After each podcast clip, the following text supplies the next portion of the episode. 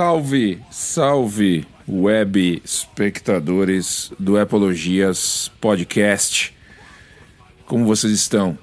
Estamos aqui para conversar mais uma vez, ao vivo e a cores, mentira, porque é só no podcast. Estamos aqui para conversar ao vivo. Liguei o microfone vamos falar a respeito de Apple. Oh, não acredito. Vamos falar a respeito de Apple.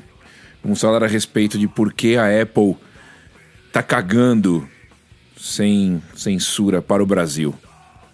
A Apple está pouco se importando para o Brasil. Então, quando eu vejo podcasts dos especialistas, né? Vocês sabem quem são especialistas em Apple aí do Brasil que tem um podcast falando que é, a Apple deveria se importar mais com o Brasil, a Apple deveria ir mais é, ao Brasil, a Apple deveria incluir mais serviços, a Apple deveria levar o cartão de crédito dela para o Brasil.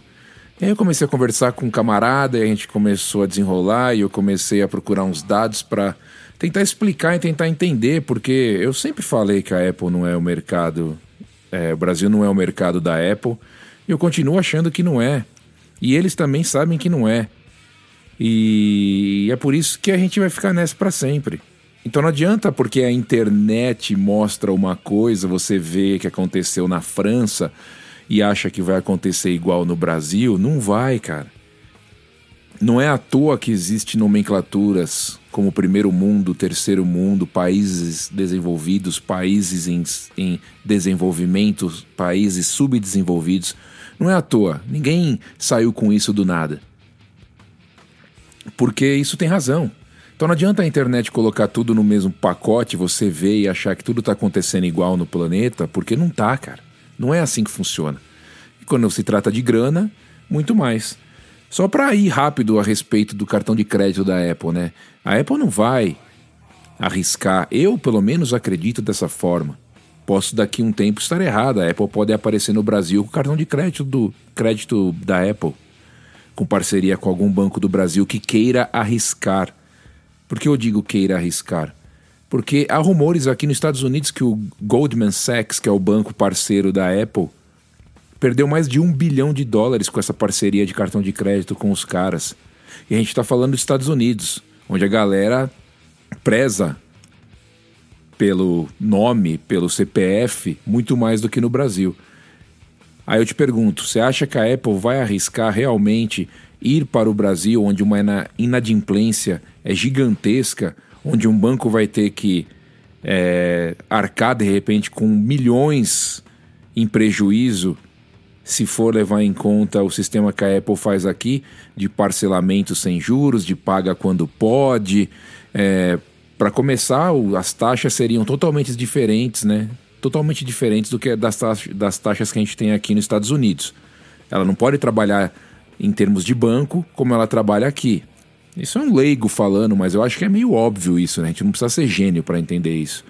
E outra, o preço que a gente sabe que custa os produtos Apple aí no Brasil, quanto que teria que ser um cartão de crédito da Apple, um limite de cartão de crédito da Apple para comprar os produtos que ela vende aí no Brasil pelo preço do Brasil?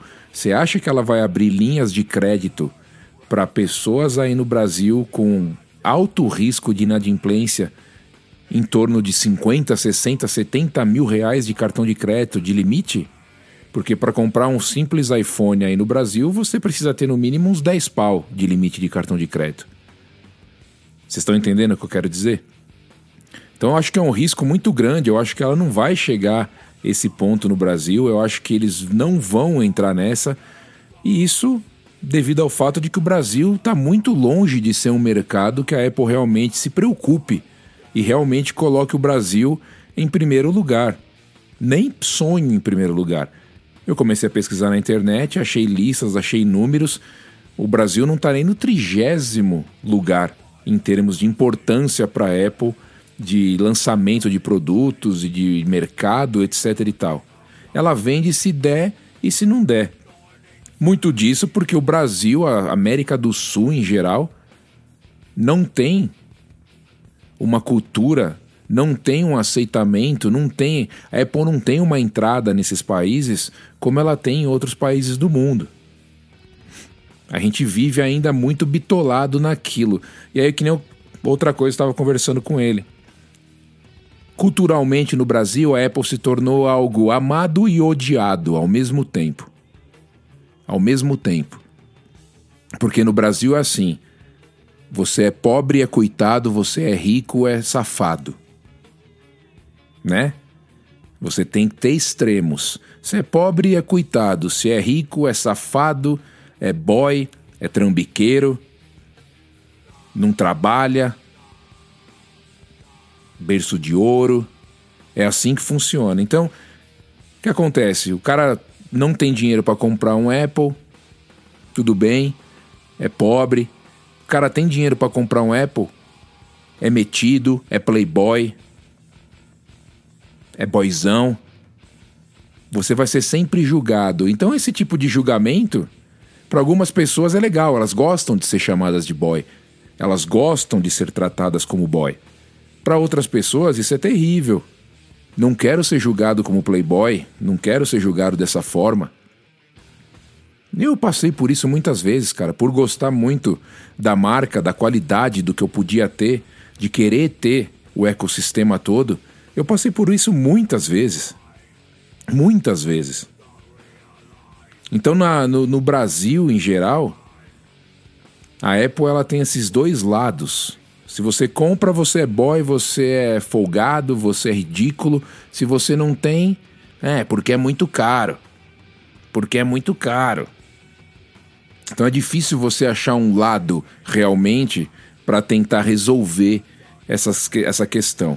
Fora que, é o que eu vou mostrar para vocês aqui, em termos de números, em termos de números, não é interessante para a Apple se preocupar com o Brasil, como a gente acha que ela vai se preocupar ou deveria se preocupar. Em números reais, números novos, atualizados, vocês vão perceber que não faz muito sentido Vamos falar sobre isso já já.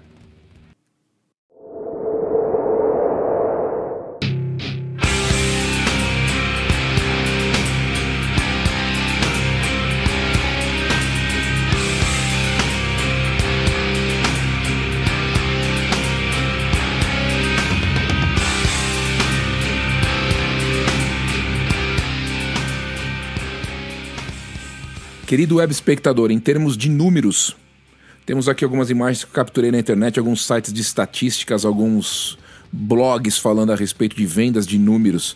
Você tem aqui é, as vendas de iPhone, né? O market share de iPhone em 2023 por países. O Brasil ele tem 20%. Cada 10 aparelhos, dois são iPhone no Brasil em 2023. Então quer dizer, menos de 20%. Você tem aqui, ó, Brasil, sistema operacional iOS, 14,45%. Android, 85%. Num país de quase 300 milhões de habitantes, 85% usa Android. Então, por que, que eu vou se importar com 14% do resto do pessoal. Não tem porquê. É muito pouco. Numa escala global, que nem eu coloquei aqui, nem os Estados Unidos, para você ter ideia, ele entra em 100%. Muito pelo contrário, eu vou te mostrar números aqui que você vai te, se surpreender em relação aos Estados Unidos. Mas ele entra na faixa ali dos 60%, 50% a 60%. Países asiáticos, você tem mais entrada de iPhone do que Android. E olha que Samsung vem da Ásia. E olha que Nokia vem da Ásia. Só que lá você tem mais entrada em alguns países 100% praticamente com iPhone. Olha que bizarro. Então no Brasil você tem 14% de iPhones, 85% de Android. Nos Estados Unidos, a galera fala: ah, todo mundo tem iPhone. Pior que não, cara são 56% de pessoas com iPhone e 42% com Android. A diferença é muito menor do que as pessoas imaginam. Mas por quê? Porque aqui você tem a condição de ter aparelhos Android que batem de qualidade, de ecossistema com Apple. E eu já tive isso, já comentei isso, já falei sobre isso. Eu tive aqui o ecossistema todo da Samsung. Passei para frente agora porque não precisa ter dois celulares, dois relógios, dois tablets, não, não precisa. Passei para frente. Mas quando eu tinha, não ficava nada a desejar. O Galaxy Watch, o Galaxy é, S23, o tablet da Samsung, o S9, não deixava nada a desejar em termos de em termos de ecossistema, de funcionalidades, de, de qualidade daquilo que você tinha. Então, por isso que aqui nos Estados Unidos, como as pessoas têm a condição de poder comprar um ou outro, não é muito a grana que importa, então eles vão muito no que eles acham melhor. Então você tem 56 a 42. No Brasil, 14 a 85. Porque além do preço ser astronômico, você tem toda a questão do julgamento que eu acabei de falar. E as pessoas não se abrem para novas experiências. Quando você tem pouco conhecimento sobre tecnologia, sobre informática, você não se abre muito a novidades. Sistema operacional o que as pessoas mais usam no país. Sistema operacional desktop no Brasil. Windows 89%. macOS 4%, Linux 2%. 90% dos computadores no Brasil ainda são Windows. Ou seja, como você vai vender Mac no Brasil? Para que que você vai vender Mac? A pessoa que tem um Mac vai ser ó o boy querendo se mostrar. Né? Pouquíssimas pessoas, pouquíssimas agências utilizam o Mac. Você tem uma disparidade absurda. Então a Apple não se importa com isso. Estados Unidos, sistema operacional nos Estados Unidos de computadores, né? De computador, não, sistema operacional em geral. Windows 35%, Mac 20%. Olha aí que olha como olha como chegar mais perto nos Estados Unidos um do outro. Windows 35, Mac 20%. iOS 19%, Android 15%. Olha aí como fica perto um do outro.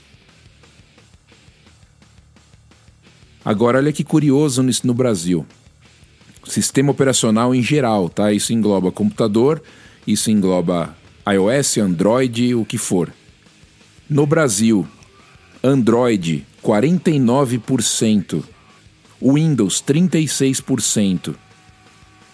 Então, quando você coloca sistema operacional de computadores junto com o sistema operacional de celulares e smartphones, o Android passa o Windows. Em termos de só desktop, o Windows tem 89%, né? Em computadores de mesa, computadores, só computadores. Quase 90% dos computadores no Brasil. Agora, quando entra, quando engloba tudo, portáteis e desktop, Android quase 50%, 49%. Windows 36%. iOS, iPhone 8%. E o sistema operacional do Mac, o Mac OS, 2%. Aí depois tem Linux, essas bosta aí. Mas o Android no Brasil passou o Windows em termos de sistema operacional. Olha que bizarro. Porque hoje em dia as pessoas usam muito mais é, celulares do que computadores, né? Então quer dizer, a entrada da Apple é 8% de, nos smartphones. Se for colocar o Windows e o Android, a Apple tem 8%. Então o Brasil não é um lugar que ela fala, peraí, vamos nos adequar. Fora que o Brasil fica lá colocando processo em cima de processo em cima da empresa por causa de carregador, aquela coisa que a gente sabe de sempre querer levar vantagem em tudo. Então a Apple começa a cair fora começa a cair fora, começa a falar: não quero saber, cara. Não me interessa. Essa é a minha visão, entendeu? Então, quando você tem serviços que não chegam no Brasil, quando você tem produtos que não chegam no Brasil, como o HomePod não chegou no Brasil, é porque o Brasil, infelizmente, não é um local. Não é um local nem tanto pelo preço. O preço influencia muito, mas o preço ele é derivado também de sanções do governo, né? De taxas do governo. Não é que a Apple saiu do nada e ah, não tem imposto nenhum, a gente vai colocar esse preço porque a gente quer. Não, tem imposto pra caramba, muito roubo. É por isso que o preço é muito caro. E mesmo se fosse barato, não teria o alcance que tem, porque o brasileiro é bitolado naquilo que ele aprendeu há 15 anos atrás. É o Windows, é celular com Samsung, é celular com Android, é WhatsApp. 99% dos brasileiros que têm iPhone não usam iMessage. Eles usam WhatsApp para falar entre com outras pessoas no Brasil que têm iPhone também. Então quer dizer, não tem entrada, não tem como fazer. Você entendeu? Então, querido web espectador, só para vocês se ligarem um pouco de como a Apple não, não, não a Apple não está se importando com o Brasil. E não vai se importar por algum tempo. Se entrar o cartão de crédito, eu acho que é um milagre se isso acontecer. E os caras vão perder muita grana porque perderam aqui também. Se um dia isso mudar, esses números que eu te falei mudar, que eu acho que vai ser meio impossível, aí quem sabe? Mas por enquanto, meu, a gente tá lá atrás na fila. A galera no Brasil tá lá atrás na fila. E é assim que vai ser. E tenho dito. Um abraço. Tchau.